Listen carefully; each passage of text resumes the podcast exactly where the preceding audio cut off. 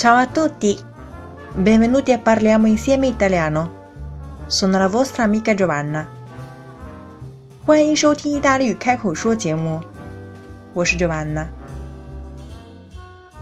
首先欢迎大家订阅我的公众微信号“咖啡 italiano”，咖啡语课堂。我会把更多更好的意大利语学习资讯放到这个平台上去。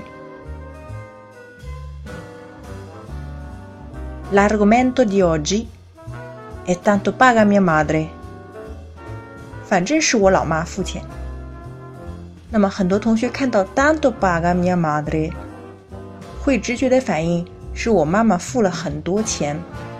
那 invece qui non è così，而在这里呢，并不是这个意思。在口语当中，tanto 我们经常表示反正，这边这个 tanto 不是表示很多了。我们来举一个例子：La tua collana nuova è bellissima. L'avrai pagata molto. A dire la verità, non lo so neanche io. Tanto paga mia madre. La tua collana nuova è bellissima. 你的新项链漂亮极了。L'avrai pagata molto. 你一定付了很多钱。这边 l'avrai pagato，我们用先将来时表示对过去事情的一个猜测。你一定付了很多钱吧？A dire la verità, non lo so neanche io。说实话呢。我自己也不知道。Tanto paga mia madre，反正是我妈妈付了钱。Avete imparato? Qui tanto non significa molto。在这边呢，tanto 不是 molto 的意思了，而是表示反正。我们再举两个例子。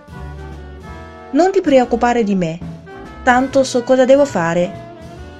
你不要担心我了。preoccuparsi di qualcuno 表示担心某人。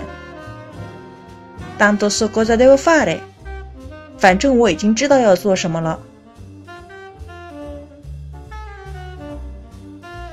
È inutile che cerchi di convincerlo. Tanto è un testardo. 你试图去说服他呢？Cerchi di convincerlo. Cercare di fare qualcosa，表示试图、企图。convincerlo，说服他。这边这个 lo 是指宾代词男他，你试图去说服他是没有用的，反正他也是一个非常顽固的人。un testardo 表示顽固的人，石头脑袋。如果你喜欢我的节目呢，欢迎按下方的打赏，这样会让我非常开心。宝贝呢？今天的节目呢？就到这里结束了。Ci vediamo la prossima volta e parliamo insieme italiano. Ciao ciao!